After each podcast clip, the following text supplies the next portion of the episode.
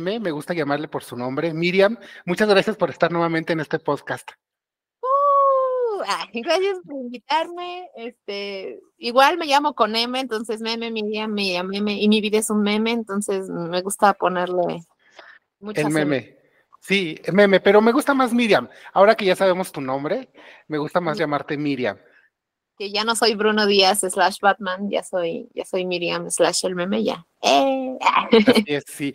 Famosa porque incluso, y estoy muy contento, incluso ya vas a Opus, fuiste a Opus. Sí, ya. Platícanos tu experiencia en Opus 94.5. Ay, fue, bien intimidante. Yo llegué ahí a Coyacán en la noche y dije, ay, Dios mío, ¿qué va a pasar? Que no se me salga un improperio, Dios mío, porque soy bien mal hablada. Dije, ay, no, no se me vaya a salir un, verga o algo así. no se lo puedo decir, pero en la radio pública, por supuesto que no, ¿verdad? Entonces dije, ay, que no se me salga un improperio, por favor. No voy a yo a decir una barrabasada. Y, y no, afortunadamente creo que no, no, no pasó este, que yo recuerde no pasó. Y pues, eh, M aquí, este, me encanta que esto, ahorita te lo decía antes de empezar a grabar esto. Fuera del eh, aire, como se dice. Fuera del aire, ya como toda una celebridad. Yo empecé a hacer esto como una página de memes de ópera. Así dije, va a ser una página de memes, nadie me va a pelar nunca, nadie va a ver qué pedo. Y mira, en podcast, en la radio pública, yo ya. En en vivos, en el final de compositores en vivos con las tías de la música. Besitos a la tía Paula y a la tía Enrique. Este, no, o sea, Que por cierto, ya pude conocerte en persona. Y que quiero, quiero decirles a los amantes de la ópera que nos escuchan que Miriam es mucho más guapa en persona, mucho más. Eh, mis memes, sacan a relucir pura desesperación. En persona me, gusta pensar que soy agradable. bastante, bastante como en los memes eh, y, pesimismo y wagnerianismo. Además, además, porque el día de hoy estamos bajo la protección de Wagner, está detrás. Sí, literal, no, no lo están aunque, Aunque esta vez no vamos a hablar de Wagner, porque algo que comentábamos mucho es que siempre que estamos hablando de Wagner sale a, a relucir Don Carlo de Verdi. Y de hecho, por eso, incluso hasta mi filtro ahora, es lo más parecido a un Don Carlo. Este es un pirata, pero bueno, vamos a pensar que es una especie de Don Carlo de, mezclado con la Éboli. Sí, no, yo cuando, cuando empezamos la, reunión, ahí salió un pirata, y dije, oh, por Dios, yo, yo solo estoy en mood halloweenesco y, y, y, acá, mira, ya con todo el, personaje, ya en, en, en Marqués de Poza, súper. Exactamente. Exactamente. Entonces, el día de hoy, para, para la ventaja de mucha gente, aunque déjame decirte, ya te lo había mencionado, que nuestros episodios como de Wagner son bastante exitosos. Sí, el, el primero al menos sí me dijiste, ¿no? Sí, sí, sí. Claro, Rienzi, digamos que no tuvo el mismo jale, pero bueno, es que Rienzi es complicado. nadie vio Rienzi, ni, ni Wagner vio Rienzi. O sea, sí, ni Wagner. Exactamente. Aunque bueno, aunque fuimos acusados de no saber de Wagner, qué tristeza. Nos acusaron, nos dijeron, ustedes no saben nada de Wagner, y yo de, ah, ah bueno, mi tesis de licenciatura ah, chingo a mi madre, ok, Exactamente, y por eso mejor ahora vamos a hablar de Verdi y de Don Carlos, a ver si de ese sabemos más. Sí, este, bueno, vamos a, vamos a empezar. Sí, así que Miriam, platícame, platícame, cuéntame de, de Don Carlos. ¿Por qué estamos hablando de Don Carlos? Porque siempre que hablábamos de Wagner, acabamos hablando de Don Carlo. O sea, esa fue la anomalía. Y hasta tú me dijiste, bueno, pues a la próxima que hablemos de Verdi por el cumpleaños de Verdi. Además, fue el cumpleaños de Verdi, sí, número 210. Cumpleaños de 210, ni el bicentenario de la independencia, mira. Ni sí, sí, sí, 10 de octubre del 2003, del, de 1813. Típico de Libra. Típico de Libra. Este, y, entonces, eh, siempre que hablábamos de Wagner, hablábamos de, de, la vida de Wagner o del anillo o de Rienzi, eh, siempre acabábamos hablando de Don Carlo, ¿no? Y aparte es que tienes que editar y me dijiste como de, o sea, güey, nos fuimos, me acuerdo que en el primer episodio nos fuimos como media hora hablando de Don Carlo. Sí. Pero así nos fuimos como, como gorda en tobogán, nos dejamos ir y... Sí. Y, creo que era porque también estaba muy de moda, ¿no? Bueno, sí estando de moda, don Carlos, por el Met y todo esto, pero... ¿Qué, es lo que te iba a decir? ¿Será que por generaciones las óperas se ponen de moda? O sea, claro, el Met tiene mucho que ver porque hizo sus transmisiones y por lo menos acá en, Latinoamérica, pues es el que domina todo el continente en México. Siempre se dice que, que, el Met y todas sus transmisiones casi casi comen gracias a las transmisiones en México, ¿no? O sea, digo también en Estados Unidos, obviamente, pero aquí eh, por, o sea, desafortunadamente carecemos este, de, de, una, digamos, de un nivel de ópera como lo tienen allá, no en cantantes, no en producción, artistas talentosísimos, increíbles, pero digamos, el Met, el Met es una monstruosidad, o sea, saca cuántas óperas en una temporada, es muchísimo. Sí, sí. Y pues obviamente nosotros que que carecemos de ese tipo de, de, ritmo y de producciones y de cantidad y de presupuesto, ¿verdad? no carecemos de talento, carecemos de presupuesto, partes. Y de ganas, ¿eh? Y de ganas políticas, porque, porque yo creo que si hay suficientes personas para llenar, para llenar muchas funciones. Una temporada tipo Med, en México se llena, ¿eh? En Bellas Artes está puesto que se llena cada ópera, o sea, cada que Bellas Artes saca, eh, por ejemplo, la Madama Butterfly pasó con la Chocho, o sea, me encanta decirle la Chocho, como si fuera mi. Este, cuando sacaba Madama Butterfly hace unos meses, o sea, Madama Butterfly fue un sold out, pero así, de que dos horas. Y a mí me costó mucho trabajo encontrar ya boletos. Y quiero que me felicites porque no lloré viendo un Beldi Vedremo. No lloré. Me ¡Eh! contuve. La primera vez que, que no lloro viendo Neriano, ya, ya no lloras ahí, ya dices, no, o sea, ¿para qué llorar aquí cuando puedo llorar en la obra de arte total, en, las áreas de Verdi, con Violeta? No, no, no, no.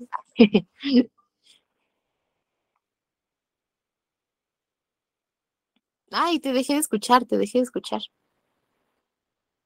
Ay, perdón, le, le, puse mute. Te decía que eso es, eso es entonces que sí se ponen de moda de repente todas algunas óperas aquí por, por el año pasado fue, ¿no? Fue el año antepasado. Fue el año pasado que se puso en francés, o el ah, antepasado, el, pasado. Y, y, fue de las de las óperas estelares del año pasado, de las producciones, si no la producción del mes del año pasado, porque también iba, iba a ser un tremendo cast y al final no lo fue pero aún, aún cuando, aún cuando quitaron a dos, tres cantantes que eran muy, muy importantes ahí, este, o sea, los cambiaron, más bien no los quitaron, los cambiaron. Pues recuérdame quién fue, este Groisbeck. A ver, el, tenor fue Matthew Polenzani, ese sí lo anunciaron desde el principio, y Polenzani eh, lo queremos mucho, ¿no? Que déjame decirte algo, debo de confesar mi pecado. Yo de él, yo no tenía muy buena estima. Cuando veo la grabación, me encantó. Increíble cómo canta Polenzani, increíble. Me cayó la boca. Hace, hace un poquito menos, menos castroso el personaje de Don Carlos, porque eso lo, ese es mi, mi, mi humilde opinión, es que el, el menos, el, ahora sí que iba a decir el menos peor, no, más bien lo contrario, el peor personaje de Don Carlos es Don Carlos. Pero no porque sea horrible, sino porque está rodeado de personajes entonces al final Don Carlos es como el, más X y Polenzani lo hizo muy bien porque no lo sentí tan pero tan castroso, no lo sentí Exactamente. oye Miriam, entonces tú sí crees que Verdi odiaba a los tenores?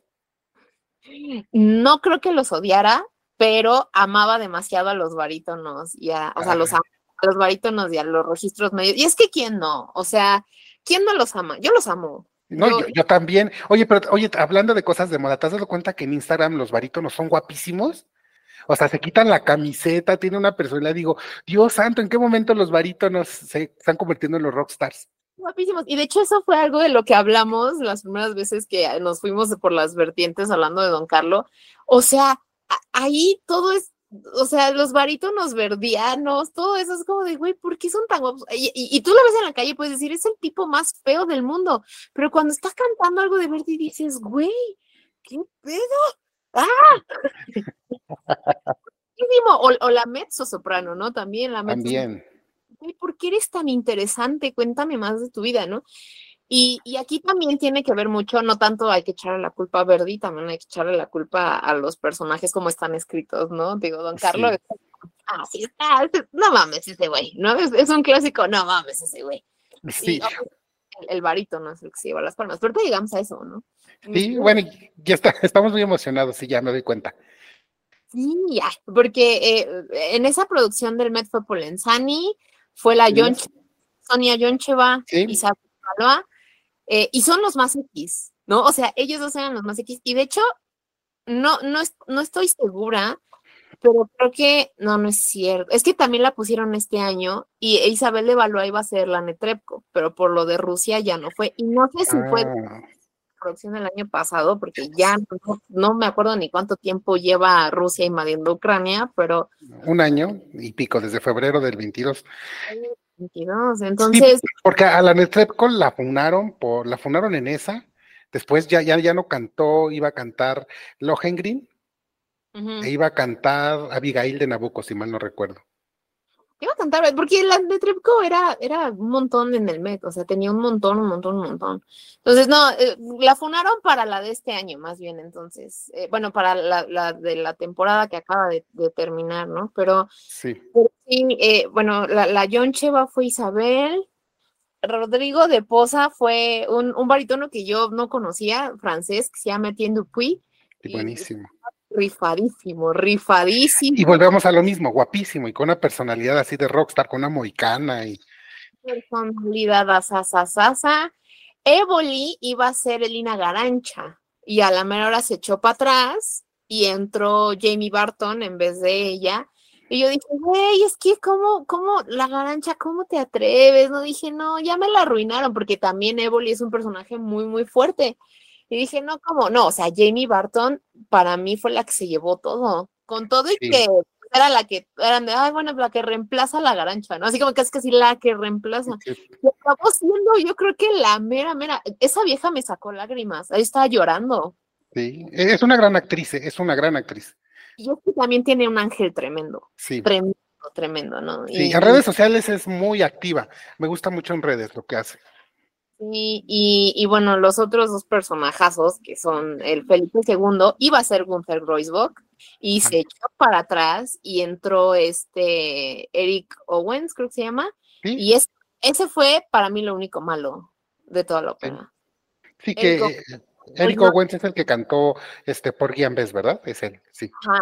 Y en, por ejemplo, en Por Guiambes es actorazo, todo chido, voz preciosa, tiene, tiene un color de voz preciosísimo.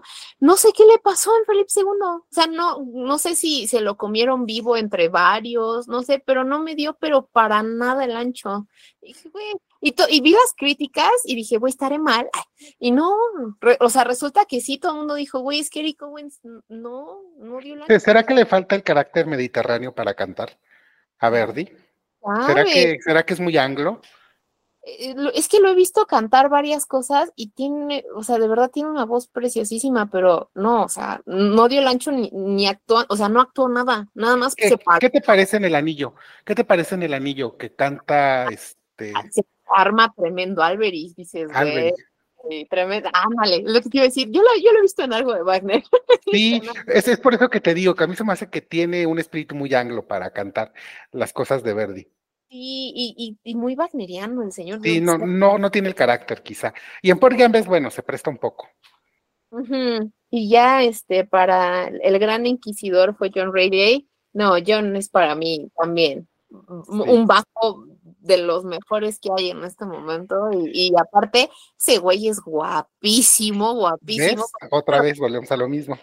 Sobre la tierra y estaba tan bien maquillado que te daba asco. O sea, dices, güey, o sea, este cuate es guapísimo. Yo cada vez que lo veo le quiero aventar los calzones a la pantalla del MED y, estaba, estaba de verdad maquillado como para decir, güey, sí me das asco por lo que dices y por lo que haces. O sea, también es actorazo ese, ese güey.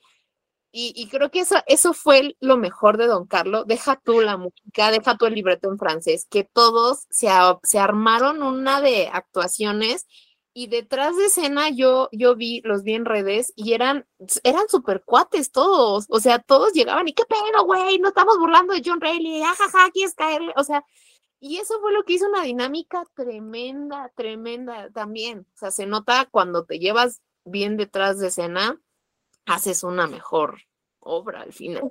Así es, y para una obra además muy difícil, muy difícil. Dificilísima. Sí, es bastante complicada. Y digo, el inquisidor además es para, es para bajos ya que se que hacen su doctorado con este papel. Es para bajos que se respetan. No, no puede ser cualquier bajo.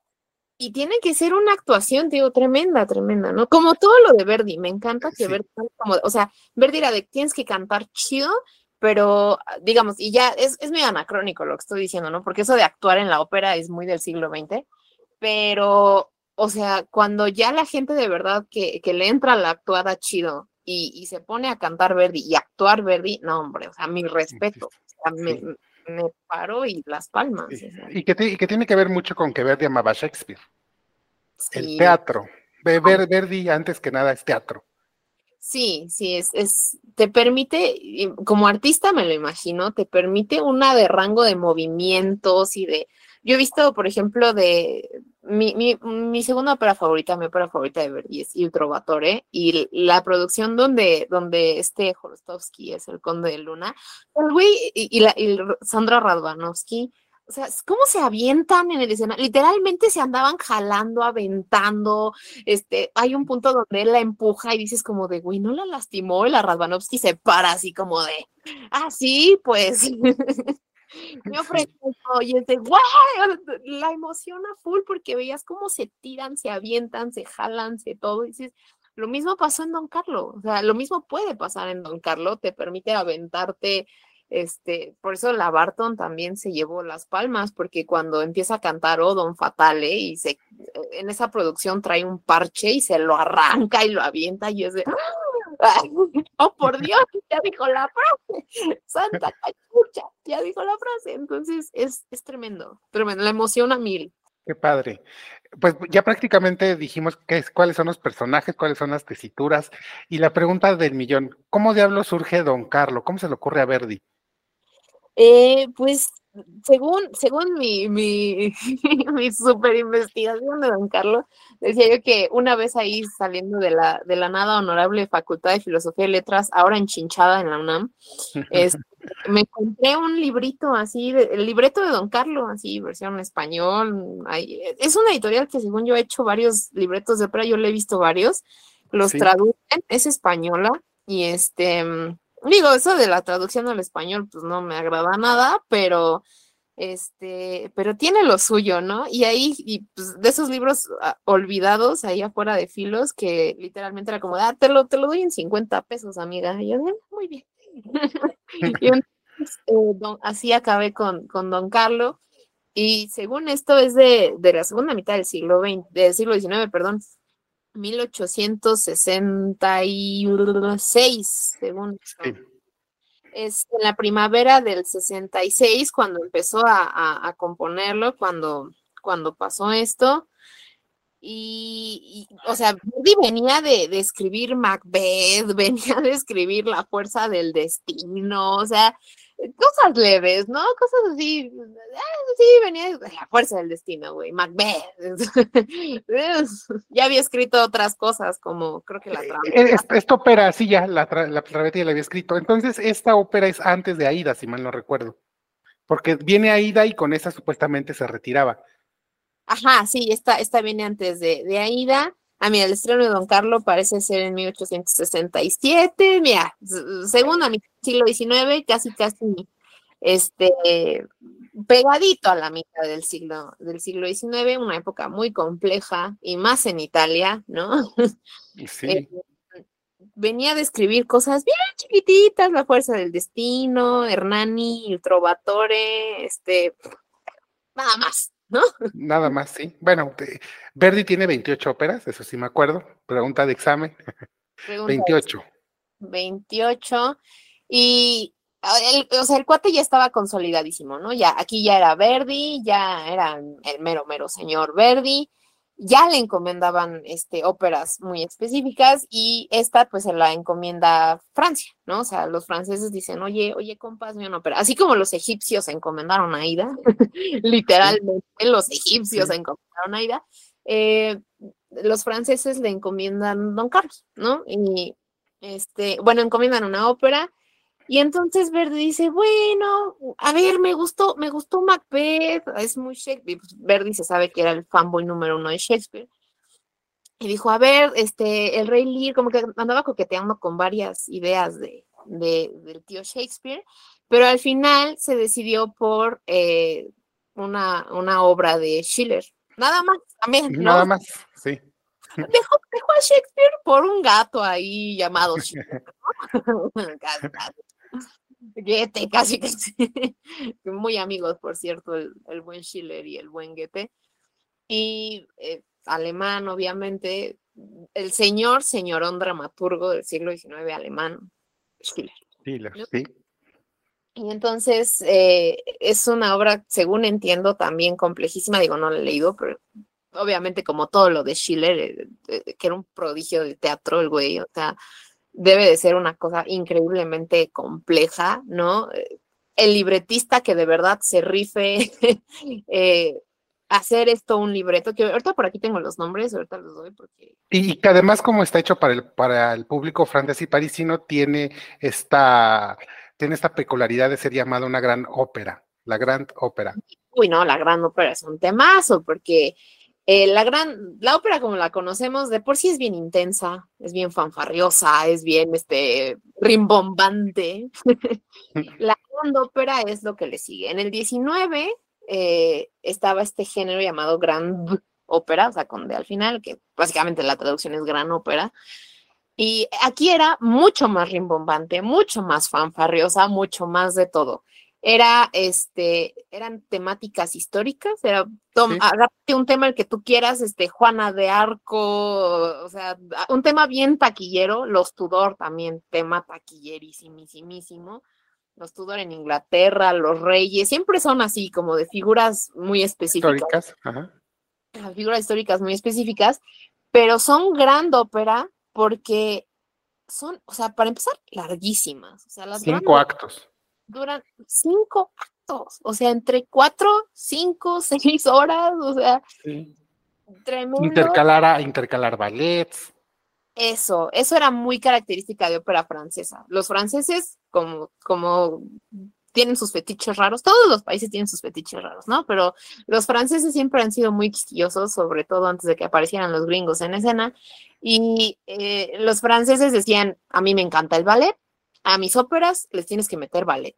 Oye, pero, ne, ne, ne, ballet, ¿no? o sea, casi, casi quítale la música si quieres, pero el ballet no se lo quitas, ¿no? Pero, pero ya, ya desde el barroco, ¿eh? Desde el barroco francés les encantan a los franceses, les encanta bailar. O sea, si, si de repente van a una ópera y ven que andan bailando por todo el escenario, ópera francesa. Aunque no escuchen nada, dices, güey, es ópera francesa. Sansón y Dalila, el, ballet del último acto, ¿no? Ahí el, el bacán. Bueno, hasta Sansón y, Dalila, un tema bíblico y que parece más oratorio, hasta ese tiene. E, es un, y es el bacanal. O sea, ¿cuál es el, el, bacanal? La, la, Traviata incluso también tiene ahí su número de danza por ahí perdido con todo y Sí, también con todo y que no es este. Ah, mira, aquí está. Es un señor de apellido mm, mm, supongo que se pronuncia así. Sí. Camille Duloc. Ellos son los eh, libretistas, eh, la hicieron en francés. El Don Carlos de Schiller lo, lo pasaron al francés, lo hicieron el libreto para Verdi.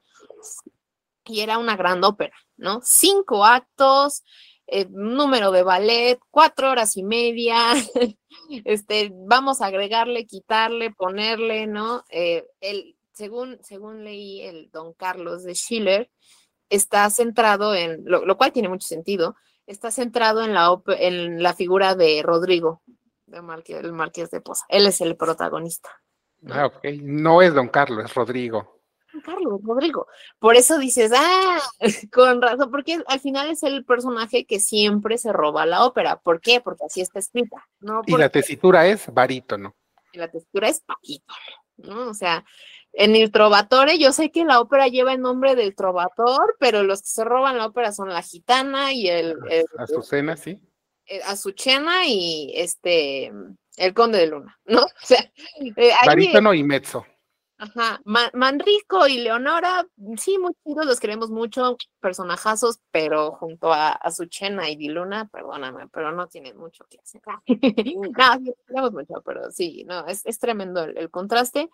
Aquí, Éboli, la princesa de Éboli, que es la mezzosoprano, y, y el barítono, que es Rodrigo Márquez de Posas, son los que se llevan la ópera. Así es. Bueno, y fíjate que otra cosa importante en la gran ópera, siempre hay un, hay un dúo amoroso, o hay un trío ahí, hay un problema de amor, siempre. Ese problema, según vi, no estaba muy marcado en, la obra de, Schiller y, pues, ahora sí que no, no estaba muy marcado, pero era un requisito de la gran ópera, ¿no? O sea, como todo, siempre se estaban ajustando a... Em, tú, mm, digamos, tú siempre como compositor tenías que ajustarte a la gran ópera, ¿no? No era de que, ay, bueno, pues te encomiendo esto, pero pues ay, como tú quieras, bebé, te quiero, besitos. No, no, no, era como de, vas a hacer gran ópera, tiene que durar cinco actos, tiene que tener ballet, tiene que tener dúos amorosos. Entonces, pues, ¿qué hacen los pobres libretistas? Dicen, güey, esta obra no tiene mucho que ver con el amor, pero tenemos que meterle algo así. Entonces, justamente se lo meten al principio, ¿no? Sí escena que no está en, la obra de Schiller, y entonces dicen, bueno, ¿dónde lo metemos? No podemos meterlo a la mitad porque si no se va a armar un despiporre, este, va a ser más complicado de lo que es, bueno, pues méteselo al principio, ¿no? Así casi, ahí ponlo. Y se trata de, pues, básicamente este cuate que es Don Carlo, hijo de nada más y nada menos que la figura histórica del siglo XVI español, Felipe II, es el heredero, es el, heredero al, trono de Felipe, y es... ¿Por qué es importante Felipe II? Porque es, es que, uy, ¿por qué, ¿por qué no es importante? históricamente, eh, Felipe II siempre ha sido una de las figuras que más revuelo ha causado, ¿no? O sea, y sobre todo después de que, después de que murió. A ver, eh, contexto lo más rápido posible.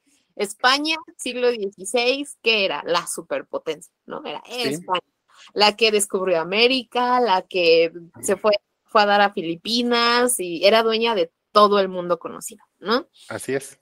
Entonces, los reyes católicos, los reyes católicos, el, heredero es Carlos V, bueno, Carlos I de España y V de Alemania, y luego Carlos tiene su, su, su mero, mero primogénito, es Felipe II. Carlos tenía un hermano llamado Fernando y dice, ok, Fernando, tú te quedas con el Sacro Imperio Románico Germánico porque estos son una bola de bárbaros y pues nada más van a permitir que alguien igual de bárbaro que ellos los, los domine, entonces pues, tú te quedas aquí y dejo a mi, a mi hijo, a mi pequeñísimo vástago aquí en España, ¿no?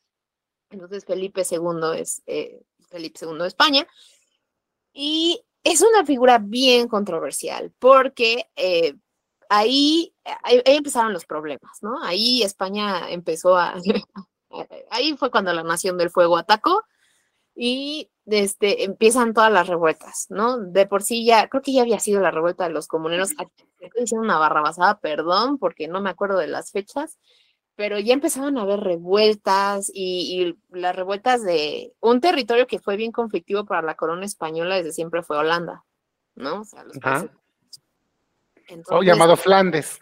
O llamado Flandes, ¿no? Así que es tema principal de la ópera. Y entonces eh, estos cuates pues, se querían rebelar, se querían, no, le voy a decir independizar, pero nada tal cual independizarse. Aparte estos güeyes pues obviamente eran protestantes, ¿no? Eh, bueno, no, no todos, pero sí, digo, católico. Digo, si estoy necesitando una barra basada, perdón, pero mi contexto histórico tiene mucho que no, que no lo, lo estoy desempolvando conforme a la marcha. Y entonces, pues obviamente querían, ya todo el mundo se le quería ahí tirar a Felipe, ¿no? Porque Felipe eh, es muy taquillero porque fue un tipo muy frío, ¿no? Siempre, siempre te dicen, siempre que lo ves en películas y todo, lo ves como un tipo asquerosamente religioso, o sea, así de que fanático religioso, frío, frío, frío, frío como la chingada, o sea, de que el güey no, creo que dicen, la única vez que lloró en su vida fue en el funeral de su querida esposa, así, literalmente, ¿no? Este güey nunca sonreía, nunca parpadeaba, casi nunca cagaba, o sea, el güey, e, está esta imagen de ese vato como si fuera de verdad un robot. Sí. Un, un robot mal construido o sea, era más como un Tywin Lannister de, Juego de Tronos. Y, aparte, con una ansiedad tremenda. O sea, para mí, para mí ese güey tenía unos niveles de ansiedad tremenda porque, como dicen las señoras, no daba paso sin guarache. Y creo que ese fue uno de sus más grandes errores, ¿no? El güey como que quería controlarlo todo y decía, bueno, sí, bueno, no, bueno, sí, sí, vamos a hacer esto, pero es que, ah, ah, ah", o sea, así, ¿sabes? Me lo imagino como chingo de ansiedad, así en pleno ataque de pánico todo el tiempo, pero sin mostrar emociones al mundo, ¿no? O sea, imagínate alguien que no muestra emociones al mundo, pues obviamente eh, es muy taquillero por lo mismo, ¿no? Y algo que pasó después, sobre todo hacia el siglo XIX, se acrecentó mucho, fue que el mundo germano, básicamente todo el mundo, los, los alemanes, los franceses, los italianos, los portugueses, todo el mundo dijo, ah, pues España va para abajo, el imperio español va para abajo, pues vamos a tirarle con todo, ¿no? Entonces eh, empezaron a decir bola de fanáticos religiosos, bola de no saben hacer nada, bola de salvajes, que pues hasta la fecha España para los europeos es como el rancho, ¿no? El rancho de Europa, casi casi. ¿Qué dices, güey, pobres españoles? Claro que no, son gente muy inteligente, muy apasionada, muy increíble, pero pues obviamente los europeos también loquitos, ¿no? Entonces ven a España como si fuera el rancho y de ahí viene toda, de esos años donde el, imperio iba para abajo por muchas razones políticas. Oh, por cierto, saludos a España, que es el segundo país que más me escucha después de México. no, o sea, y es banda que, que, queremos mucho los mexicanos, bueno, yo los quiero mucho, los, aprecio mucho, pero pues los, está todo esto, no lo quería mencionar, pero creo que es importante, toda esta onda de la leyenda, ¿no? ¿De la qué? De la leyenda negra, que es España, bola de fanáticos religiosos, bola de locos, son el rancho, y es de, güey, eh, tú eres tú alemán, provocaste dos guerras mundiales, tú no tienes derecho a venir a hablar mal de los españoles, güey, o sea, a ver, a ver. Sí. ¿no? O sea, tú, le, tú le andabas cortando la cabeza a la gente, o sea, también tú, no mames, o sea, están, están, están loquitos, los queremos mucho, pero están loquitos. Este, y entonces empieza toda esta concepción. Hay libros, una cantidad de bibliografía asquerosa, la verdad, descomunal, de eh, de dónde sale todo esto, ¿no? De que la derrota de la Armada Invencible y, este, la derrota de no sé dónde y de que cuando en 1808 los franceses invaden España y de que la independencia de España de los franceses y de Napoleón y de Pepe Botellas y de 1898 el desastre con los gringos y no, o sea, a España le fue como en feria, para pronto. Del siglo XVI al siglo XIX, a 1898, a España le fue como en feria, ¿no? Así, así un declive tremendo.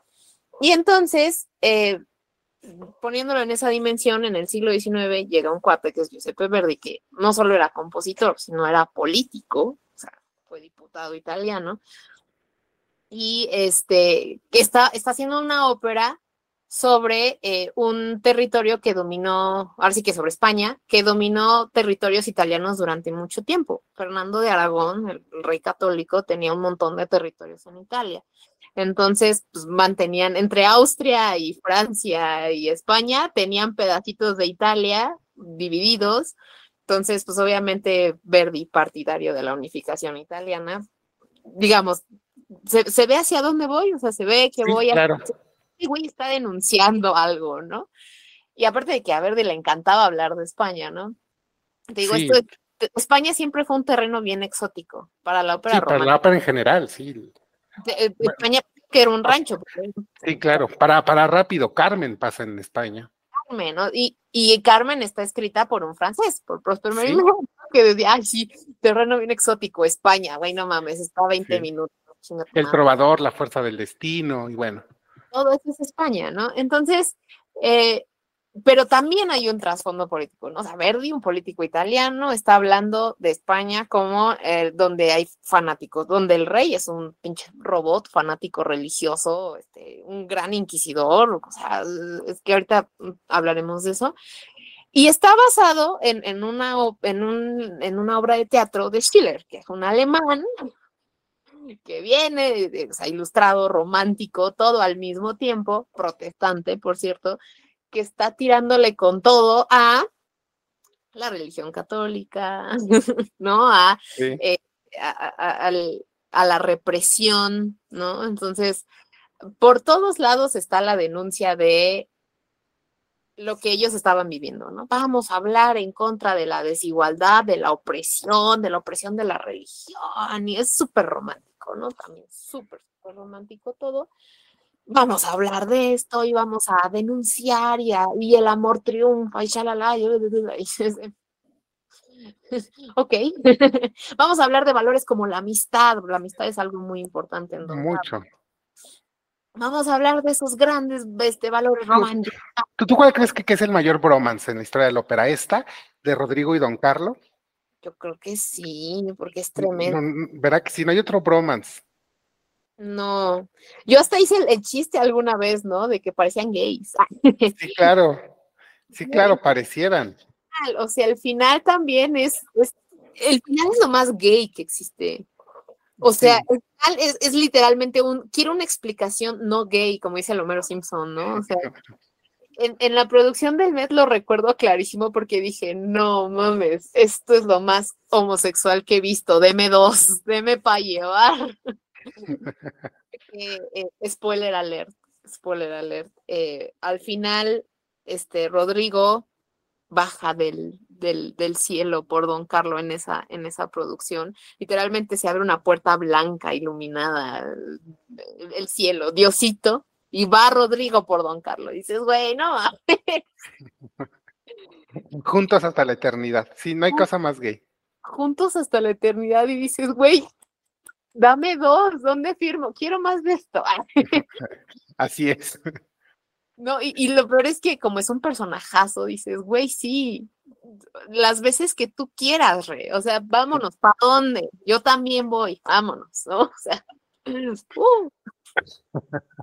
Pues ya, ya nos fuimos hasta el final. Entonces, eh, regresando al primer acto, ya, no, ya nos platicaste, nos diste todo el contexto del por qué, por qué quién, quién fue Felipe II, a Verdi, que como bien dices era muy político, a la Italia contra España. De, hecho, la, primera ópera o la primera gran ópera, como le llaman, habla sobre Massinello que en la muda de Portici. Y lo que habla es de un revolucionario que va en contra del virreinato español en el gobierno, en Nápoles. O sea, la gran ópera desde ahí inicia. Se dice que esa es la primera gran ópera, la muda de Portici de Over siempre está como esta denuncia también, ¿no? En la gran ópera. También no, no usaban a un personaje histórico todo pedorro, usaban a Juana de Arco, güey. o sea, usaban a, por ejemplo, la ópera esta alemana, que, que, no es gran ópera, pero siempre que, siempre que agarran a un personaje, lo agarran con una maña, siempre son bien maños, ¿no? Sí. Denunciar algo.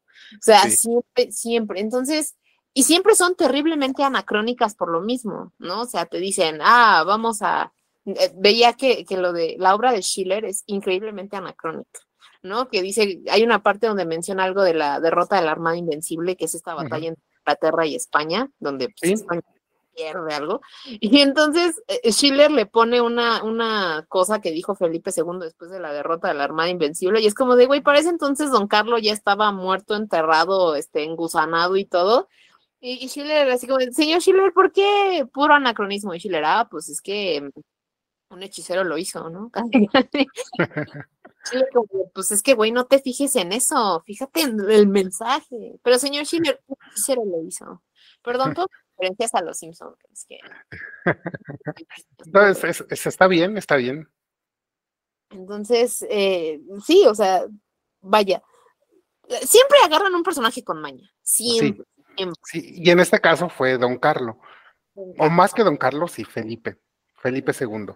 Felipe II, ¿no? O sea, es que ahí es, lo maravilloso también de esta ópera es que tiene una bola de Una ópera siempre vas y dices, ay, no sé, de la nieve nivel uy, Botan y Brunilda, ¿no? De cajón.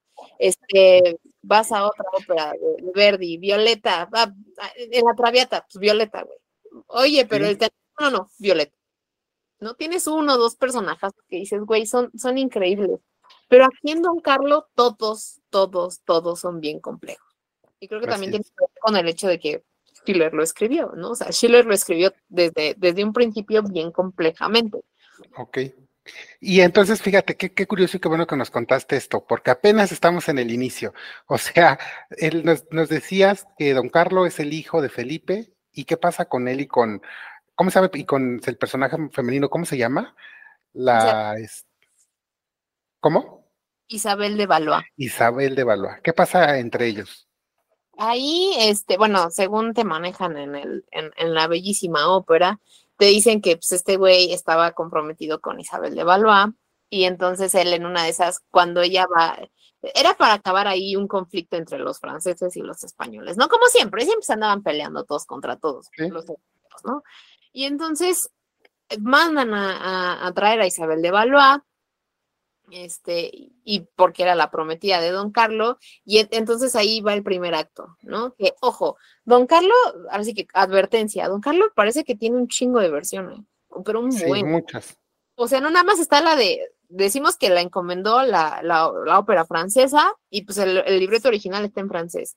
Pero luego era de que quítale esta escena, ponle, déjale esta escena, ponle esta otra, así. Al final, ahorita la más representada es la versión en italiano. Don Carlo, ahí sí no es Don Carlos, es Don Carlo, en italiano es Don Carlo. Eh, personalmente, a mí me gusta más la italiana. A mí también, a mí también. Y me, gusta más cuando omiten la parte del bosque de, Fontainebleau, esa me, gusta más. O sea, ya nada más se, encuentran con, eh, con Rodrigo y a él cuenta todo lo que pasó. Y es que también, pues eso lo agregaron por ser gran ópera francesa, ¿no? Entonces, eso no estaba ni, ni con Schiller. Entonces, como que notas que hay algo raro ahí. Dices, como que esto no encaja, güey. O sea, no es que esté mal, no mal escrita, pero pues se nota que es como una protuberancia ahí, ¿no? De, de la ópera. Como, como, que lo metieron y le, le, agregaron ahí, ok, ok. Entonces, ahí empieza, ¿no? Eh, eh, don Carlos va al encuentro de Isabel de Valois y, como que la topa ahí por accidente, ¿no? Y dice, oh, yo y comprometido con. Y además ayudando a los pobres, si mal no recuerdo, ¿no? Ahí al principio, al principio creo que están ellos solos, pero no me acuerdo. Y, están ahí ellos dos y se encuentran mágicamente y ahí como de, oh, este, o sea, obviamente eso jamás iba a pasar, ¿no? O sea, jamás iban a cuidar a una princesa, la princesa. No, nunca del rey de Francia, si no, perdón si se hizo una barra basada. Pero no nunca, o sea, le iba a conocer hasta su, hasta su boda. Y, en, y enfrente de un chingo de gente, enfrente de toda la corte, enfrente de todos, ¿no? Jamás en la perra vida se iban a encontrar así como escabulléndose en el bosque, por supuesto que no. De hecho, en la un guiño muy fuerte, ¿no? A que, a que el escudero, el paje de Isabel de Valois no la deja en ningún momento, ¿no? Y creo que creo que es un rol de estos de, ¿cómo se llama? Sí, trasvestidos o en, pantalones. Un trouser roll, este, y, nunca la deja, nunca la deja, ¿no? Como que anda ahí, bueno, según la producción, nunca, nunca se despega mucho de ella. Este, y entonces ahí tienen el dúo, el dueto de amor, ¿no? Como de, oh, es que vi tu pintura, ¿no? sí el stalkeo en Facebook de antes era que te, daban la pintura, ¿no? Entonces, oh, vi tu miniatura, pintura miniatura. Y ella, ella tenía una, que es un, muy importante ese... ese... Es, lo, es lo que te iba a decir, no hay que perder de vista esa, esa, esa característica, ¿no? Que ella dice, ay, yo tenía una pintura tuya, don Carlos, y eres tan guapo, y entonces le dice, ay, sí, sí, tú también eres guapísima, oh, te amo, mamá, y ya luego los enamoran, ¿no? Porque ahí era de un, de encuentro de una vez y luego en el altar, ¿no? de la ópera. Y este, y, y, ese es el famoso acto que le agregan, ¿no? De, en la gran ópera francesa, el dueto de amor entre Isabel de Valois y Don Carlos. Y déjame decirte que es aburridísimo. Es, es, que lo es, es que lo es. Por eso yo prefiero en italiano. Yo creo que fluye mucho mejor toda la historia. Sí, porque es más, y es más al estilo de Verdi, creo yo. Es más como, no, sé, es más al estilo de Verdi y no al estilo de los, Verdi a través de los franceses, ¿no? Sí. Y aquí, eh, digamos, ya le, cortan un buen pedazo, te digo como 20 minutos. Yo creo que hasta más, ¿eh? Pero bueno, dejémoslo en 20 minutos, media hora. También al final, el, dueto que se echan los dos al final, también eso no está en el, en el libreto en, italiano. Creo que, creo que la parte del principio sí está en el, en el libreto en italiano, pero no tan largo. Y al final también hay una escena que le meten otros pinches 20 minutos de esos dos güeyes. Ay, güey, ya, pongan a Rodrigo. Ah, no, ya no. Ah, bueno, pongan a Evoli. pongan a...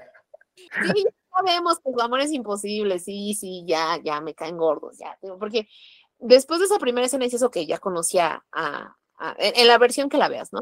ves a Isabel de Valois, a Carlos, dices, ok, ya los conocí, está chido, pero empiezan a meter a todos los personajazos y cuando te regresan a Isabel y a Don Carlos dices, ay, güey, no mames, otra vez, otra vez tú.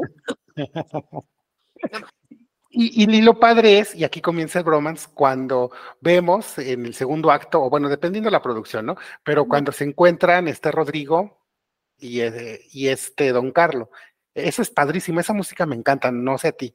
Ese dúo. Es increíble, es increíble.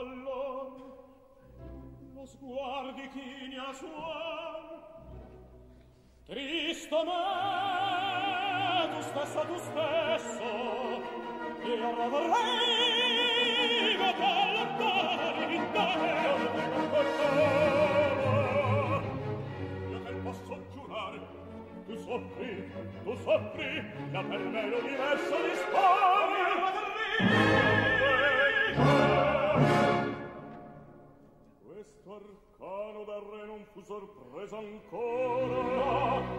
O Occhien dunque da lui di partir per la Fiandra.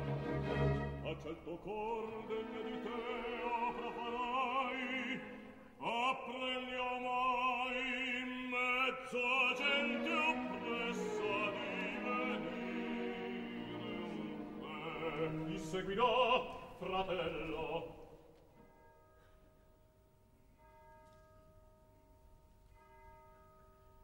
Ascolta, le porte della Sissa bruncia, vi verranno Filippo e la regina Elisabetta, rinfranco accanto a me lo spirito che vacillo, sereno ancora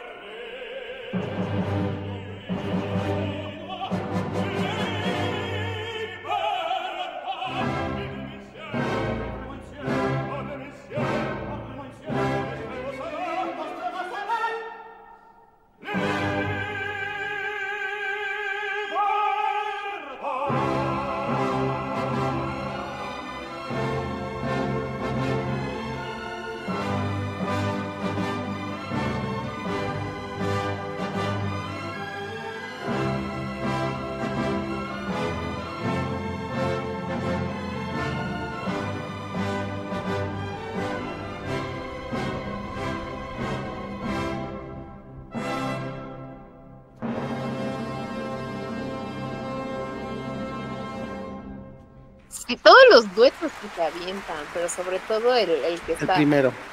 No, no, no me acuerdo en qué acto se lo avientan, ¿no? Ya después, cuando dicen, ah, triunfaremos, ¿no? Esto. Digo, no me acuerdo en qué acto es, porque cada. Sí, no, es, no, esta, esta no es una ópera que está estandarizada.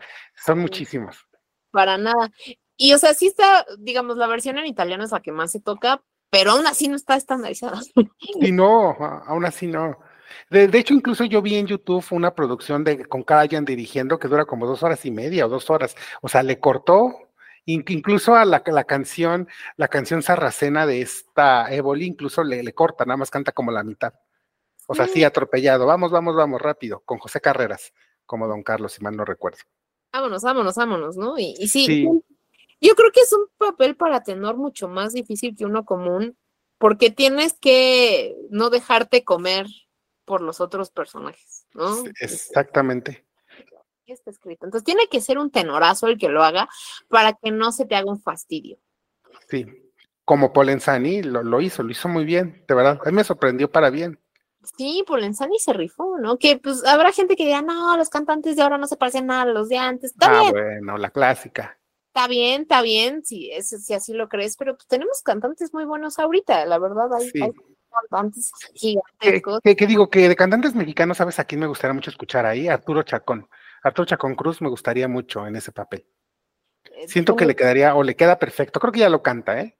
Le quedaría perfecto. que le, que le va muy bien, ¿no? O sea, sí, la verdad estaría padrísimo. No lo había pensado. Eh, Sí. Incluso lo hubiera pensado más con Ramón Vargas. Ah, bueno, Ramón Vargas, si me lo recuerdo, también lo cantó.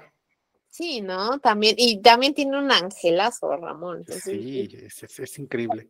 Tú no te dejas comer a huevo, sí, rífate, rífate, pero sí, ¿no? Chacón, eh, Chacón, no, es que está medio chavo todavía, Chacón, ¿no? No, bueno, no sé qué tan chavo, no sé, está como en los 40 y algo, ¿no? Ya como 42, 45, no lo sé. Sé que Chacón tiene como 30, no sé por qué, ya sé, ya sé que no, pero, y, y Chacón también tiene un angelazo, Sí, sí, Entonces- yo, yo lo veo, ¿eh? yo lo veo ahí en Don Carlos. Que, yo insisto, creo que ya lo canta, ya lo canta. ¿Sí se rifa? ¿Sí se rifa? Sí. Oye, pero entonces, ¿qué es lo que pasa con, con Isabel Baloy y Don Carlos? ¿Se casan? No, ahí lo que pasa es que justo después de la escena de, de ahí del bosque de Fontainebleau, llegan y le dicen, oye, cambio de planes, ¿no? Eh, Y el don Carlos, ah, pues, ¿qué, qué pedo, no? Y llegan y le dicen, no, pues, este, resulta que la que se iba a casar contigo, ¿te acuerdas? Isabel de Valois, ¿no? Sí, esa, este, ahora la vamos a casar con tu papá. Y ya, Y le tienes que decir mamá. ajá, ya no, o sea, ya sabemos que es tu crush, pero ya va a ser tu mamá. Saludos. Sí. Entonces, eh, eh, tu, tu papá, el primer gran chapulín de la historia, al parecer, este, del chapulineo, ¿no?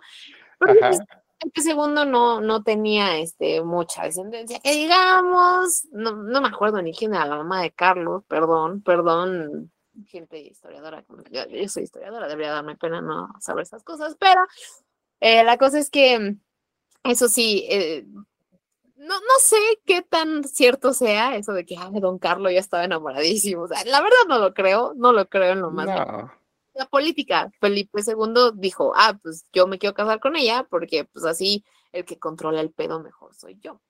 Y aparte siempre sea, eh, don Carlos es una figura, según yo, bastante extraña porque incluso destruyeron, o sea, después de que el, el se muere, spoiler pero también de la vida, o sea, digo, no sé qué tanto puedo spoiler algo que pasó hace 500 años, pero este, don Carlos, no hay mucho registro del güey.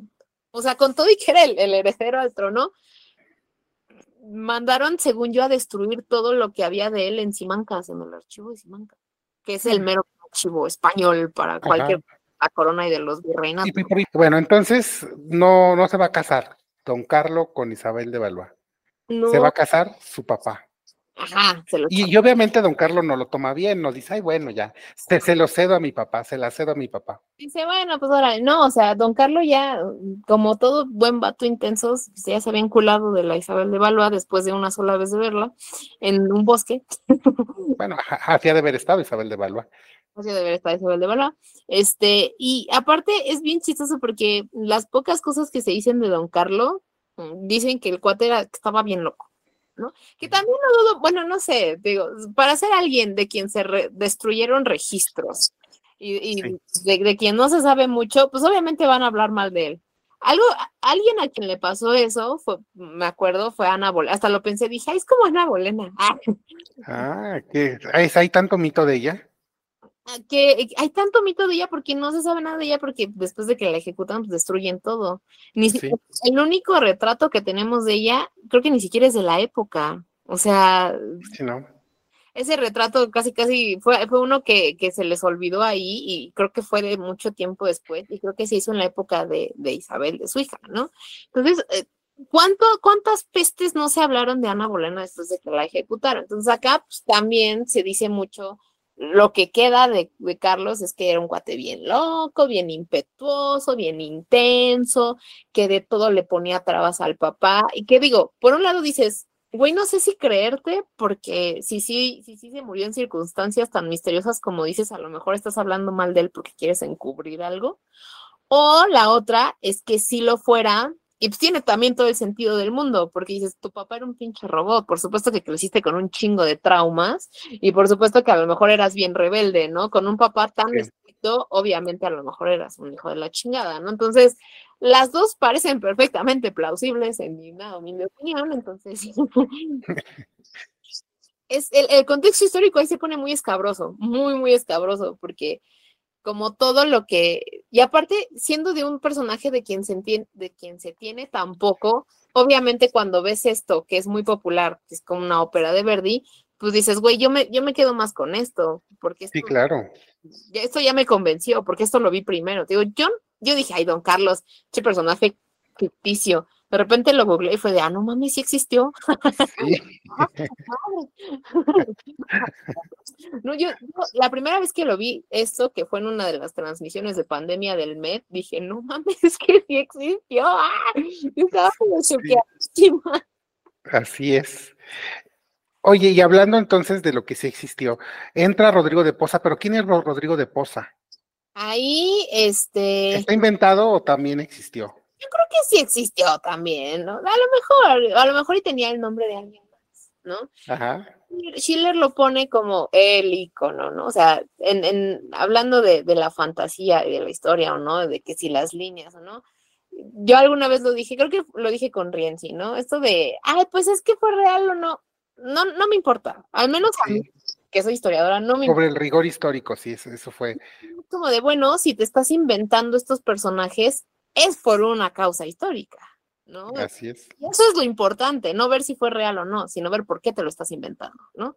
Entonces, Rodrigo ahí creo que sí existió, yo no lo dudo, Évoli también existió, tampoco lo dudo, obviamente Isabel de Valois sí existió. Creo que Isabel de Valois, si no mal recuerdo, fue la esposa que más quiso Felipe II, ¿no? Así de la que, Ah, que cuando esa vieja se murió, fue la única vez que lo vieron llorar, ¿no? La única vez que lo vieron sacar sus sentimientos, creo que fue con ella. Si estoy diciendo una barrabasada, perdón otra vez, pero digo, ahí el contexto histórico se pone muy escabroso porque son personajes de los que no se sabe mucho. Y aparte era un, era un imperio tremendo. Yo en la carrera tuve un profesor que yo adoro con toda, con todo mi alma, con toda mi alma y todo mi corazón.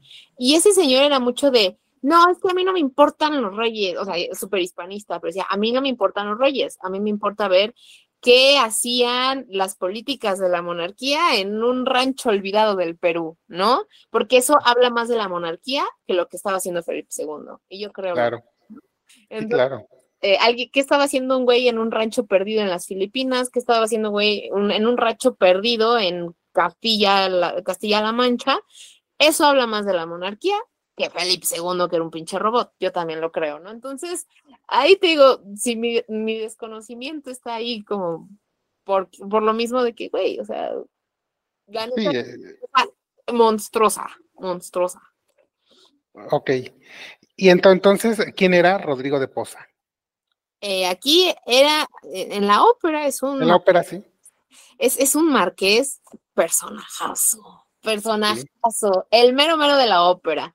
Sí, En el drama de Schiller, él es el mero mero. ¿Por qué? Porque Schiller, se- señor ilustrado romántico alemán, decía, voy a hablar de la libertad, de la lucha por la libertad en contra de la opresión. Y en la ópera, ¿quién es Rodrigo Márquez de Posa? El que lucha contra la, este, contra la opresión a favor de la libertad.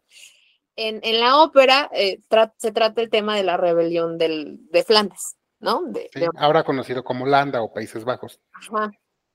Y Rodrigo está con ellos, ¿no? Y don Carlo obviamente dice, yo le entro, yo le entro. Que yo ahí, si el personaje de verdad era como lo pintan, yo creo que era nada más para, más para revelársele al papá que por Flandes, ¿no? ¿Quién sabe? ¿Quién sabe?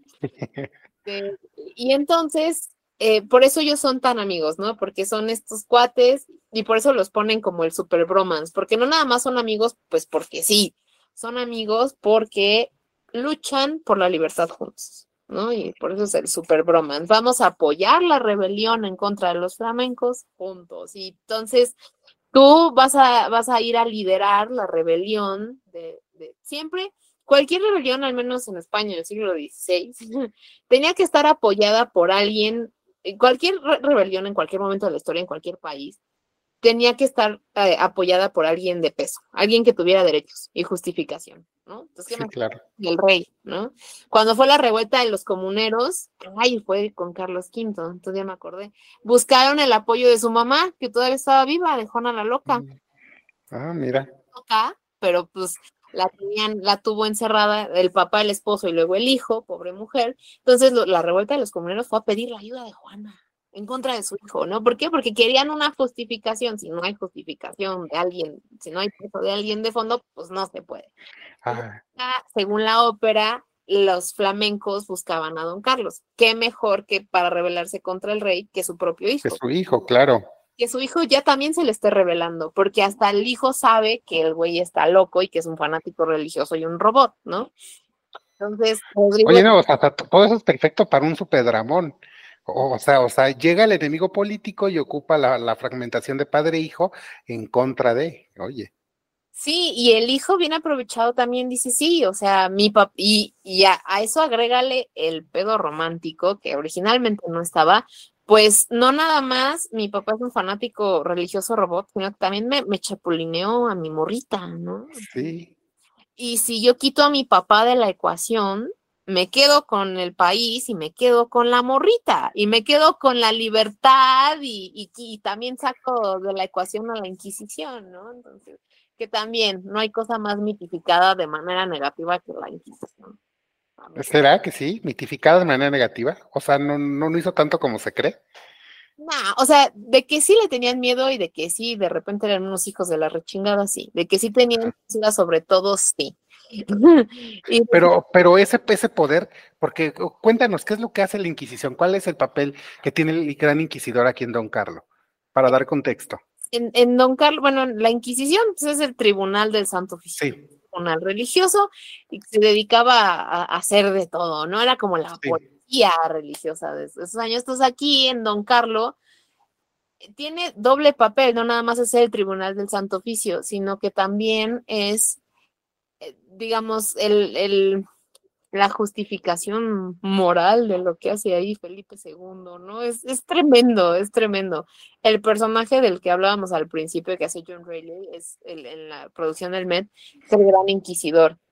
Es un personaje horrible, que pues, es el, el mero mero jefe de la Inquisición en España, que dice, y, y llega Felipe II, ¿no? Es lo que me gusta de, de la ópera y de incluso Schiller también creo que lo pone así, lo pone más humano, no nada más te pone al robot, te dice, ok, si era un robot en apariencia, pero mira, cuando está solo, tiene sentimientos, esa cosa sí tiene sentimientos, ¿no? Sí.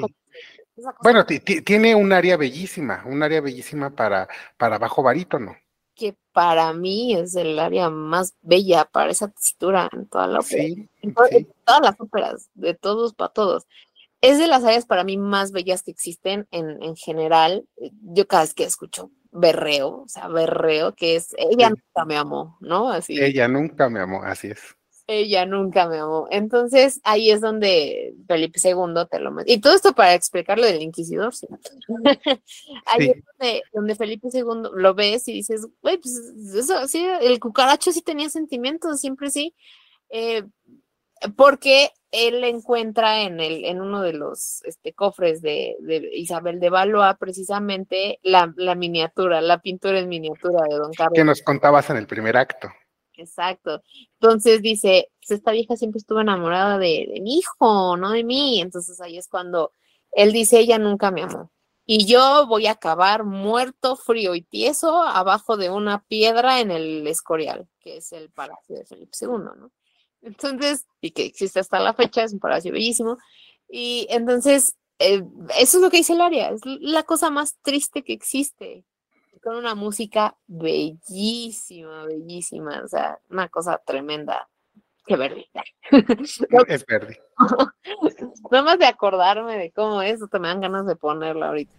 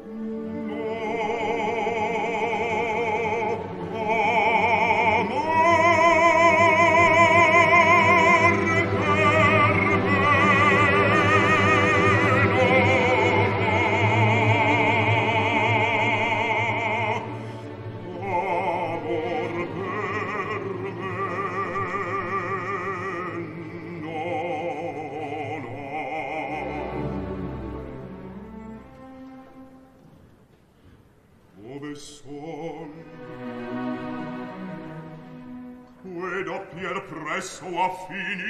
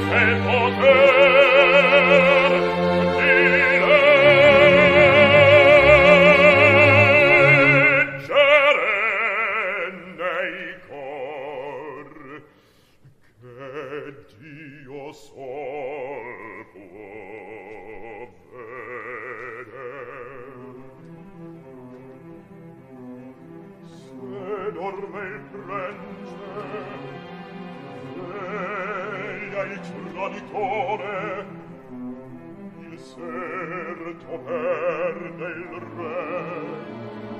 Il console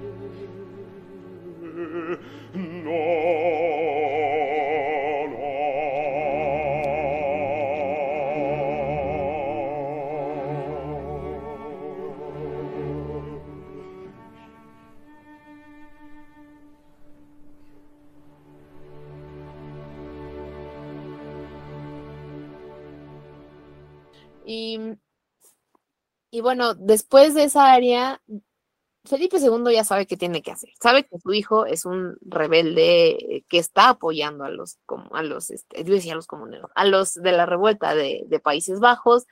Sabe que se, sabe que se quiere chapulinear a su morrita. Sí. la revancha del chapulineo.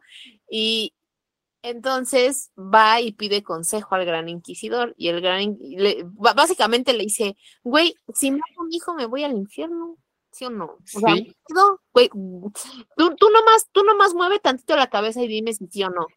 Y el inquisidor casi casi le dice, déjate de mamadas, Huasteco, déjate de joterías, Huasteco, como dice la, la película esta mexicana, me da mucha risa. Le dice, no me preguntes estupideces, si lo vas a matar, mátalo, y ya. O sea, yo no te voy a decir si sí o si no. Porque si Dios mató a su propio hijo, le dice, ¿tú por qué no? ¿Tú por qué no? Y le dice, o sea, a mí me encanta que casi casi le dice, ten los huevos. Sí. Como tú dices, si Dios mató a su hijo, ¿por qué tú no? Y que chingue su madre, ¿no? O sea, mm, deja de preguntarme jaladas, porque, o sea, Felipe II está realmente preocupado por su alma y por decir, no, es que es mi hijo, no manches, ¿no? O sea, y entonces este güey llega y las, ay, no mames, o sea, deja de preguntarme mamadas, ¿no? Porque te lo ponen como un personaje ya viciado al máximo, o sea, es un cuate que es el jefe del tribunal del Santo Oficio, a cuánta gente no mata todos los días, a cuánta gente no, es un fanático religioso horrible, hasta es un viejo, o sea, es un viejo de crédito. ciego que lo van guiando. Ciego, o sea, es ciego. ¿Qué más, qué más metafórico hay que eso? Pero cuando comienza a cantar y si lo hacen bien, comienza, tiene un poder, proyecta un poder, ese viejito decrépito y ciego, porque es un bajo profundo además. Y justamente vienes de ver al Felipe II llorar por la morra. Entonces, dices, güey, este no es un robot. Y de repente llega el otro güey, que sí es el verdadero cucaracho de la ópera, sí. de verdad es el que no tiene sentimientos y que está ciego está ciego porque va a sonar muy micro lo que voy a decir, pero está ciego porque no ve, porque no sabe nada de la vida, porque es un fanático, porque está cegado por su religión y por su cargo y por el poder. O sea, está... ¿no? Y entonces cuando entras, sí entras, retumbas, así lo ves, yo si un día escucho eso en vivo, me cago, porque de, de verdad retumba. Sí. Si lo hace bien, retumba tumba a la casa de ópera y tiene que cantar una nota ahí tremenda, no, sé cuál es, pero tiene que entrar así de, ¡ay, ay cabrón! Sí, notas muy graves, sí. Y tú vienes de estar chillando con él, ella nunca me amó porque pasa enseguidita y dices, güey, ¿qué está pasando? Sí. ya me estaba yo reconciliando con este güey, estaba entendiendo sus motivos y de repente llega este güey, el cucaracho mayor, ¿no? Dices, Ay, Así es. ¿Y qué es la genialidad de Verdi? ¿Cómo nos va en los sentimientos? cómo juega con nosotros si nos pone primero esta parte tan sentimental y de repente algo tan ríspido y tan feo como toda esta conversación del inquisidor. Pero entonces algo que tú decías, entonces esto es algo totalmente ficticio, la Inquisición nunca tuvo tanto poder como lo romantizamos en la ópera. Sí, tenía muchísimo poder, sí, y yo creo que tenía hasta más, pero más bien no era algo que nada más te torturaba lo pendejo, ¿no? O sea, era, era el tribunal de santo oficio era, tenía una justificación religiosa tremenda, ¿no? Yo sí. algo que recuerdo de mis clases era que decían, no era que la Inquisición persiguiera a todos y los viera a todos. A veces era más el miedo a la propia Inquisición que hacía que delataras a tu vecino que el que sí. la Inquisición viniera a buscarte, ¿no? Sí. O a veces era un, voy a, voy a acusar a mi vecino porque así me, me chingo la, la, la, pared que tiene con mi casa y hago mi casa más grande, ¿no? O sea, perdón. La, la clásica técnica de cacería de brujas, la clásica, confiable. Entonces, pues, eh, por ejemplo, la Inquisición censuraba más censuraba más libros que torturaba gente. O sea, eh, por ejemplo, la Inquisición no permitía que entraran los libros de los ilustrados, porque si entran los libros de los ilustrados, entonces estás en contra del rey y de la iglesia. Y si estás en contra del rey de la iglesia, me quedo sin dinero, me quedo sin chamba y me quedo sin poder. Y eso no lo puedo permitir, yo, Inquisición. Ok. Es eso, es eso, ¿no? O sea, muy bien. Oye, y hay otro personaje, y eso es muy importante. O sea, ¿quién le da el retrato? ¿Quién le da el retrato a Felipe II para que comience todo este drama de ella no me amó? Dije, dije que lo, dije que lo encontraba, ¿verdad? No, no lo encuentra, se lo dan. Y se lo da la que es la amante de Felipe II, ¿no? Que, que también es como la super hipocresía, la que fue amante de Felipe sí. II. Éboli, ¿no? Éboli, el otro personajazo que está está súper celosa y es bien chistoso porque cuando empieza, eh, cuando la, ella aparece está ahí con las damas, ¿no? Y es una dama ahí de, de, de la corte. De la corte, sí, que canta su canción este del abanico. Guapísima la canción de esa Sí. Oh, esto. Sí, esa. Increíblemente seductora, increíble, con un ángel tremendo que fue pues la amante del rey, ¿no? También por eso tiene la posición que tiene la princesa Éboli, que obviamente cuando ve que viene la nueva esposa, pues no le agrada nada, este, y aparte, no, no, no por envidia, sino también que en esa escena es bien chistoso porque el don Carlo anda por ahí merodeando y dice, ¡Ah! ¿será que se enamoró de mí? Entonces, dice, bueno, ya me ganaron al papá, tal vez acá hay algo, ¿no? Entonces hay toda una intriga y amorosa con Éboli, porque Éboli jura y perjura que don Carlos está enamorada de ella y que está así enamoradísimo de ella, cuando en realidad descubre que del que está enamorado es de Isabel de Valois, no la delata tanto porque dice, ah, me quitaste a Felipe II, la delata porque, porque le da el coraje, porque dice, yo creí que de las que estaban, o sea, es, es una diva, ¿no? Es, es, es la que dice, güey, sí. yo creí que tras la que andaban todos era yo y resulta que todos andan tras ella, qué pedo, ¿no?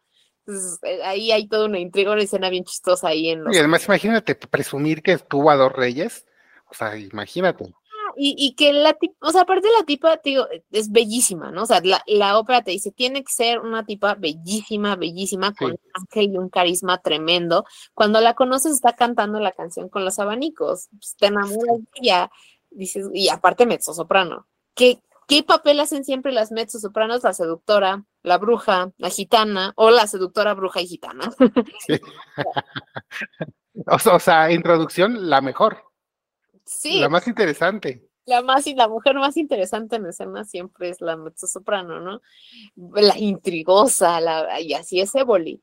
Entonces hay una parte donde ella canta un área brutalísima que es O Don Fatale. Así es. Así como existe el, el, Ella nunca me amó, existe el O Don Fatale. Y el O Don Fatale es básicamente una mujer que dice mi belleza no me ha servido para ni mal y la, y la maldigo. Bueno, no, sí, sí, sí me ha servido. Más, más, bien, yo todo lo he ganado con mi belleza, pero la hora la maldigo porque se arrepiente de todo lo que ha hecho, ¿no? Y eso es bien interesante porque se arrepiente por algo, porque Isabel de Valois le dice algo. O sea, la Évoli va y le confiesa, le confiesa a Isabel de Valois que ella fue la que le entregó el retrato, porque por supuesto que Felipe II le reclama después a, la, a, su esposa y le dice, oye, ¿qué onda, no? O sea, ya andas con mi hijo, y entonces quien le confiesa que se lo dio es la Éboli, y por eso cántese O Don Fatale.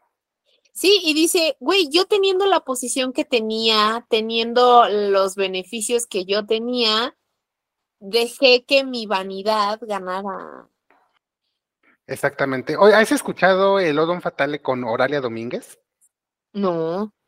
Es, es padrísimo. Para mí es el mejor Odon Fatale que tenemos grabado. ¿Has escuchado a Oralia Domínguez? Tiene un bozarrón.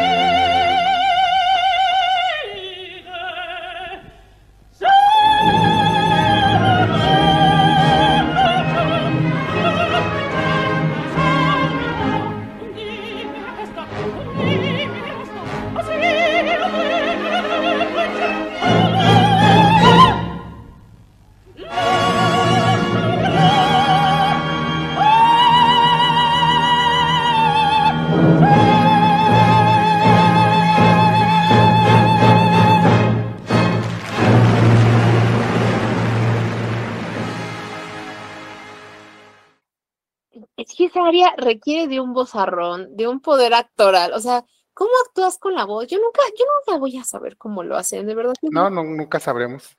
Escucho esas cosas y digo, no mames, no mames, no mames. Em, pero sí, digo, entonces, volviendo a lo de Evoli, Evoli se siente, siente le remuerde la conciencia tremendo, ¿no? Eh, lamenta mucho haber, este, haber ofendido a Isabel de Valois, porque aparte Isabel de Valois nunca actuó rencorosamente, nunca se quiso vengar de nadie. Isabel de Valois siempre dijo, güey, pues sí, sí estoy enamorada de don Carlos, pero pues mi deber de reina ante mi país y ante la gente va primero. Entonces. Sí, se lo dice a don Carlos. Se lo dice. O le dice, y, y háblame de usted, le dice casi, casi.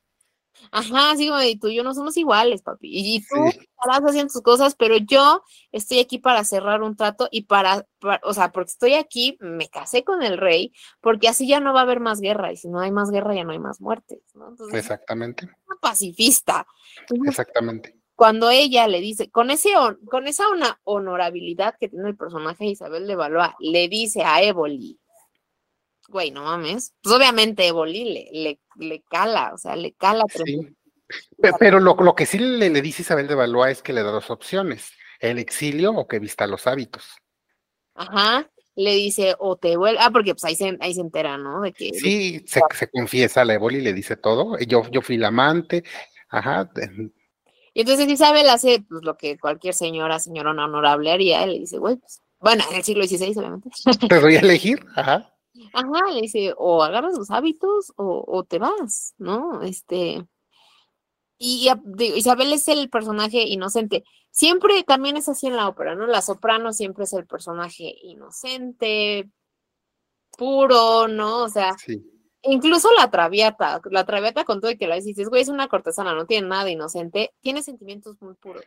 Sí, o sea, al final acepta, al final acepta irse y dejar a este ¿Cómo se llama este hombre que me cae gordo? Este hijo de papi. Es que así siempre me gusta decirle. Sí, al, al, al, este al Alfredo. Al Alfredo, sí, al Alfredo. A dejarlo por el, el, que a mí me cae más mal es el papá de Alfredo, el señor Guillermo, ese hijo de la que me cae peor, ¿no? Bien sí, Claro. la, la, la, soprano siempre es este papel, ¿no? Inocente acá. Así es Isabel de Valois, ¿no? Pura sí y pues, la seductora, la que la cajeteó, la que se arrepiente, la todo, pues es la, la, la mezzo soprano, ¿no?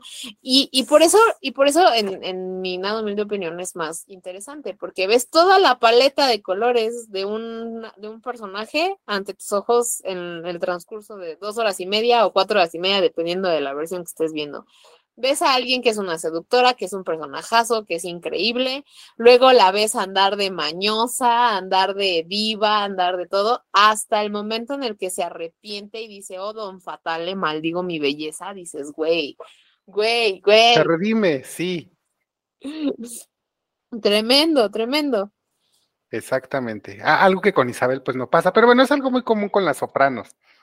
las sopranos eh, suelen ser así casi todas, y con Verdi más es de marfil, Isabel. Sí, es de marfil.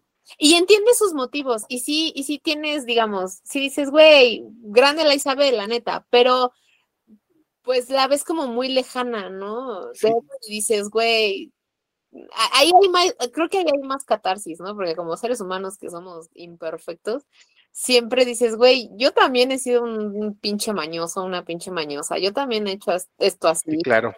Bueno, déjame decirte algo, ¿sabes cuál es la soprano que es muy interesante y que es de Verdi? La, esta, este Estifelio. No recuerdo, Lina se llama el personaje ese personaje, esa, esa mujer es bien interesante, esa, ese personaje, porque le pone el cuerno al marido y después se arrepiente, pero lo padre no es que se arrepienta, lo padre es que tú vas viendo la ópera y te das cuenta que ella lo que quiere es el estifelio hombre, el estifelio que le haga sentir mujer, que le dé un beso en la boca, y en cambio lo que tiene pues es el estifelio que es un pastor luterano, que le da besito en la frente, que le dice te respeto mucho, y eso no quiere ella. Entonces es muy interesante cómo este personaje y al final va y le pide perdón, hacer una escena en iglesia y está Estifelio dando su, su, especie de misa y le dice te perdono, ¿no? Y suena la orquesta y se acaba y es un personajazo, personajazo, porque, porque realmente es, es una mujer que dice, oye, Estifelio es un santo y lo dice muchas veces, es un santo, toda su congregación lo adora, pero yo no estoy casada con un santo, estoy casado con un hombre. Entonces es bien interesante, ahorita recordé, es la única que yo recuerdo ahorita. Hay muchas, ¿eh? pero es la que recuerdo ahorita súper interesante. Ahorita, ahorita que dijiste, hasta me sonó el nombre Fidelio. Por ejemplo, sí. O sea, que yo, fíjate que hasta, hasta hace unos, unas semanas que, eh, que, grabamos todo lo de Beethoven con las tías de la música, yo no había visto Fidelio, a mí me daba huevo. Yo decía, no, Fidelio qué, güey, no. Y de repente la vi y dije, ay, o sea, me cayó todo el hocico y tres cachetadas de paso me dio. Dije, no, es que operas.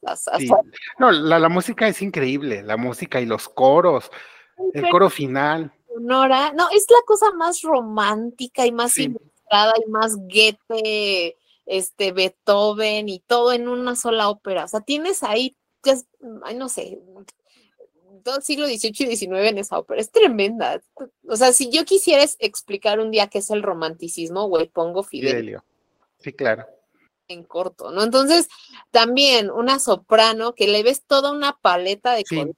También dices, güey, o sea, es que pues, ya sé que se está enamorando de mí, pero no. Porque... Y, María Cazaraba lo hace increíble, ¿eh? lo hace increíble. Yo, yo, yo quisiera, yo María Cazaraba yo la veo mucho haciendo estos papeles alemanes, porque tiene la voz, digamos, la voz técnica, pero deja tú la voz, que la pudieran, igual hay estas sopranos que tienen una voz mucho más grande para esos roles, pero tiene ese temperamento latino. O sea, ya cuando la vi cantando Leonora dije, la compro, es ella. Y ese bozarrón, entonces, yo inmediatamente me fui con Wagner y dije, ella debe de cantar este Siglind, por ejemplo. No, claro, no, va a cantar Brunhilde, pero sí Siglind, dije, ella sería perfecta. ¿Te imaginas ese dúo de amor con Sigfrido? Con, con Sig, no, Sigfrido no, con este, ¿cómo se llama el papá? Sigmund. No, el, el, el, ¿cómo se llama? El leitmotiv del amor, ¿no? Ajá, el leitmotiv del amor, que ella lo cante, o sea, con esa, con esa dulzura que tiene en su voz, con ese poder latino. Voy para atrás, ¿no? claro. A, Wagner eso le hace falta, que los latinos le metamos mano, fíjate. Cuando los latinos nos apoderemos de Wagner, les vamos a enseñar a los alemanes cómo, ay, me perdonen los alemanes, cómo lo vamos a reivindicar. Sí, porque, digamos, todo, todo el mundo germano es algo muy, o sea, es una intensidad, pero una intensidad muy fría. Mucho. Entonces, cuando de repente le metes toda esta intensidad, hasta casi, casi como inmadura infantil, este, que, que eh, impulsiva que tiene todo el mundo latino, es, ha de ser, es, tremendo, ¿no? Sí. Pero sí, entonces, pues, así es Eboli, ¿no? O sea, así es Eboli, tiene toda esa, esa paleta de colores tremenda y, y maldice su belleza porque la ha llevado a la ruina y este, y aparte hay una acusación de por medio, ¿no? creo que es algo que no, no dije. Acusa a Isabel de ser la amante de, don Carlos, ¿no? O sea, como, o sea, le da el retrato y le dice, aquí está la prueba. Ajá, aquí está la prueba. Y Isabel dice, güey, o sea, manchaste mi honor, tú no, no tenías derecho, güey. O sea, porque aparte me estás diciendo, cuando se confiesa ante ella, dice, me estás diciendo que eras la amante, que, o sea, que tú hiciste todo por lo que me estás acusando a mí. Así es.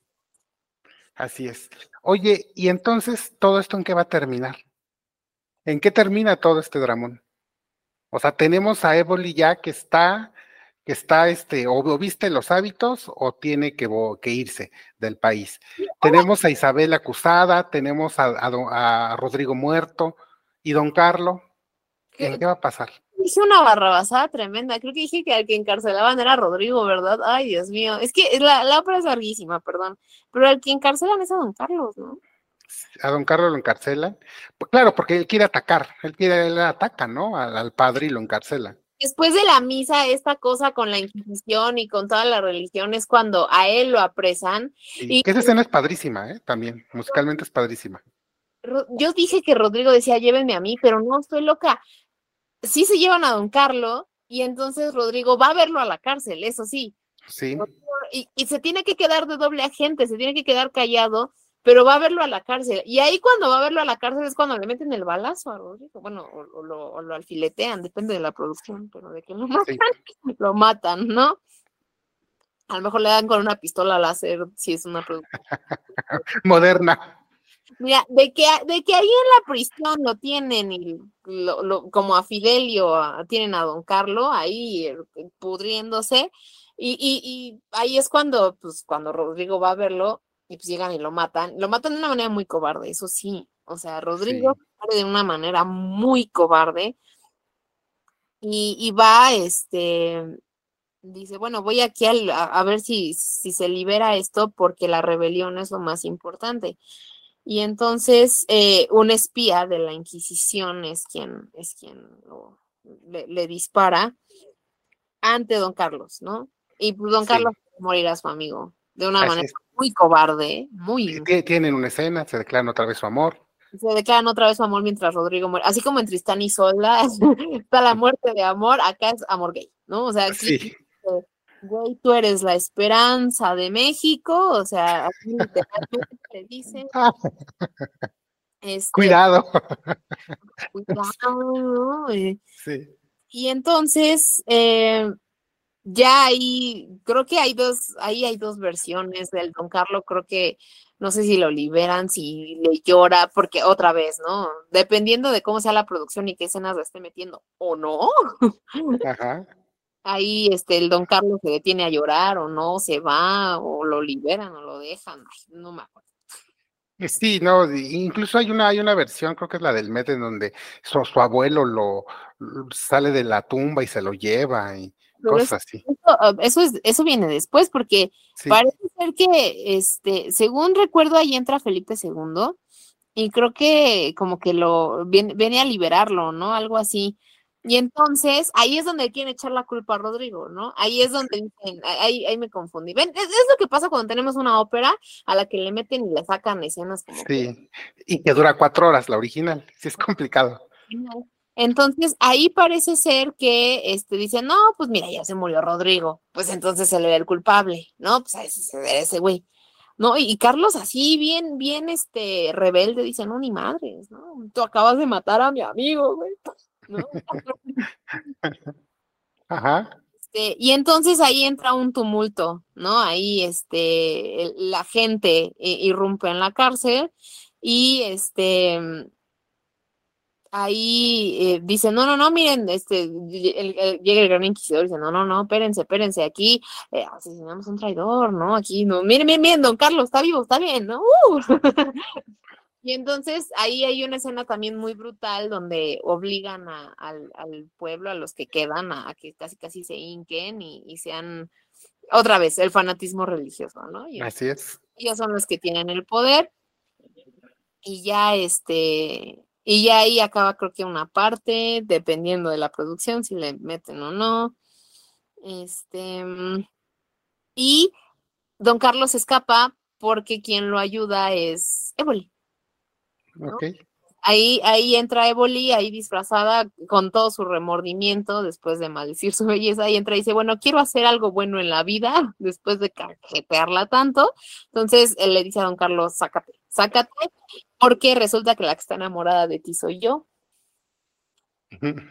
eh, y, y, perdóname por todo el daño que causé, córrele, córrele. Y entonces don Carlos aprovecha que los otros andan ahí queriendo someter al pueblo en su fanatismo religioso brutal y y ya, ¿no? Ya este, después es donde te digo que creo que le meten otro, otro, otra escena entre Don Carlos y Isabel ahí, este, y ahí es donde pasa lo que dices, ¿no? Están ante la tumba de Carlos V, el abuelo. Sí, el abuelo, ajá. Segundo, ¿no? Y ahí es donde viene, para mí, una de las cosas más interesantes de toda la ópera, que es el final. ¿Qué pasa? ¿Quién sabe? Como todos los finales de Verdi, impactantes todos los finales de Verdi, pero ahí hay una dimensión bien extraña, porque dices, oye, no entendí, ¿se muere o no se muere? ¿No? y depende de la producción también, si se muere o no se muere, porque en la del Met te dan a entender que sí, porque baja Rodrigo del cielo por, por Don Carlos y se lo lleva, entonces dices, ah, pues este güey se murió, ¿no? Obvio. Sí pero hay, hay producciones donde según yo no, hay producciones donde Rodrigo no baja, donde te hacen creer que es un final feliz, ¿no? Que, que según yo es como estaba escrita originalmente. Schiller escribió la, la, la tragedia, dijo, este, casi, casi, ahí hay esto que dices de que Carlos V aparece, pero solo en la voz. Aparece la voz de Carlos V y dice, ¿cómo te atreves tú, no? Casi, casi ya. Y dice, ah, sí, pues este, el Tribunal del Santo Oficio va a, disponer de ti, ¿no? Ajá. este Carlos dice, ah, sí, pues Dios me vengará, tú fanático religioso asqueroso, que no sé qué. Y entonces, eh, don Carlos echa para atrás eh, y va a dar a la tumba de Carlos V, que por cierto sale en Hernani, también tremenda ópera. Otra, sí. Este, y aparece eh, un fraile, que es un, es un papel bien chistoso ese del fraile, como que nada más aparece dos, tres veces, dices, este güey ¿qué hace en escena, y de repente, según la producción, o habla la tumba, o el fraile es como, casi casi como que se le mete el fantasma de Carlos V y te dice, este, y es Carlos V, ¿no? Y el emperador eh, dice, dice, el dolor de la tierra nos sigue hasta el claustro, la guerra del corazón solo se calma en el cielo. Casi casi un quién eres tú para juzgar. Sí no, no juzguéis o seréis juzgado, ¿no? Y el que reconoce la voz de Carlos V es el gran inquisidor, porque pues, ese güey estaba bien ruco ya, ¿no? Entonces dice, oh, es lo... y estaba ciego, ¿no? Dice, oh, es la voz de Carlos V, ¿qué está pasando? Y entonces ahí eh, esta aparición, dependiendo de la producción, se lleva a Don Carlos, ¿no? O sea, como que lo, lo, lo mata, se lo lleva y según este según vi hay un final feliz que dice que, casi casi lo defiende y entonces se salva pero hay otro donde se lo lleva a la tumba. Pero en la producción del Met el que aparece para llevárselo es Rodrigo a mí, a mí eso me pareció un detallazo no sí sí. Que tiene más sentido tiene más sentido, dices, güey, más gay el asunto, dices, ¡eh, viva, viva! Porque aparte es el personajazo estelar, ¿no? Entonces, ¿qué, qué personajazo que tú creías que ya estaba muerto y lo ves bajando del cielo y dices, ¡ay, qué, qué, bonita ópera! Dices, entonces, eh, ahí ¿Qué le pasa a don Carlos? Lo que tú quieras que pase, lo que la producción quiera que pase, que se lo lleve Carlos V, que, que viva feliz para siempre con Isabel de Valois, que se lo lleve su amigo gay, depende. Y, termina. que después de cuatro horas, sigamos la versión francesa, tres horas la italiana. Ándale, este, no, como cinco horas la francesa. Ah, sí, ¿verdad? Bueno, ya casi, ya con los intermedios. Como cinco horas. Es en italiana como sí, tres, tres y pico. Sí, tres, tres y media. Está leve, bueno, a comparación con, las que nos gustan a ti y a mí, por supuesto que está leve. Sí. Y pues ese es Don Carlos, ¿eh? ya, ya ranteamos, ya hablamos de, ya trasheamos, ya, ya todo. Sí, le debíamos a Verdi, le debíamos a Verdi un Don Carlos, que apenas acaba de hacer su cumpleaños. Y, perdón por las barrabasadas históricas y por confundir cosas de la ópera, pero es que eh, no, neta, neta, la ópera es bien rara. De repente. Sí, tiene muchas este, capas. Que no esté estandarizada hace cada producción sea distinta luego, o sea. Sí. Sí se toman muchas libertades. Y digo, eso es padre. Hay gente que dice, no, es que si no está estandarizada, entonces no cuenta, pero para mí eso es muy padre, porque dices, güey, te da más margen de acción, ¿no? sí, la puedes adaptar, la puedes adaptar a diferentes tiempos, a diferentes circunstancias. de repente quieres meter a la Inquisición como la cuarta transformación, pues, se puede, güey.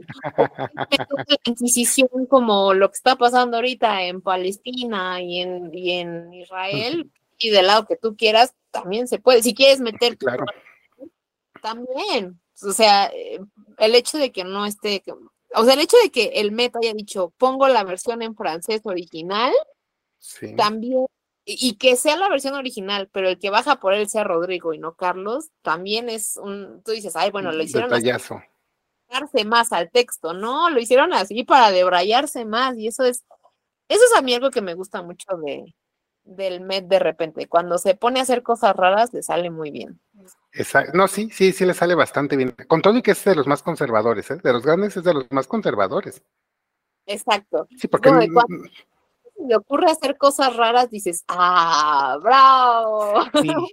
Oye, antes de despedirnos, tenemos que hablar un poquito, poquito nada más de Wagner. ¿Ya viste la producción de Lohengrin, de, del Met, con, porque con cometí el terrible error de empezar a trabajar. Ah, es un gran error, ¿eh? Lo peor en la vida es trabajar, fíjate. Sí, entonces ya no, ya no, este, ya no pude ir a verla porque ya fue este año. Sí me quedé con muchas ganas. Y dije, no, porque Lohengrin creo que la he visto una o dos veces y en pedazos. No, no la he visto bien. Perdóname, Wagner, no me jales los pies. Entonces, sí ha sido, sí ha sido muy, ha sido difícil, pero no la vi. ¿Qué tal está? Padrísima, sí, padrísima. Todavía no la acabo de ver, debo confesarlo, voy por partes, pero es que la vida es complicada. Entonces, de repente, de tener el lujo como en pandemia, que tenemos el lujo de sentarnos cuatro horas a ver una producción, eh, ahora ya no, ya no existe ese privilegio. Entonces, le estoy viendo por partes y me ha gustado, me ha gustado a secas. Esto por ahí tiene cosas raras, pero ya te contaré no es de, ah, yo veo cosas de 15 horas, corte A, ay, la estoy viendo por partes porque es demasiado. Sí, sí, y es que además pues hay que sentarse y toda la atención, esa no es como una serie que estás lavando los trastes y estás viendo Dahmer, no, no se puede. Exacto, no, no se puede. Wagner requiere de toda la justicia y de todo el, tiempo, ¿no? Entonces, ahí es, es complicado, pero sí. Y, y, y ahora que estamos y ahora que estamos en grabación, te quiero comprometer. Te quiero comprometer a que el siguiente año platiquemos del anillo. Ay, me vas a meter en problemas. Ah. no, pues me hago del rogar, me hago del rogar. La verdad es que sí, yo encantada. El anillo para mí es la cosa más increíble que existe en esta vida. Así, cual. Lo, lo más mejor, lo más mejor y más increíble y más absoluto y más tremendo que existe en esta vida es, es el anillo. Entonces, em, las cuatro las cuatro obras. Digo, por partes, nos, nos aventamos, pero todo el ciclo. Sí, sí, a Wagner le obligaron a cortarlas, porque nosotros no.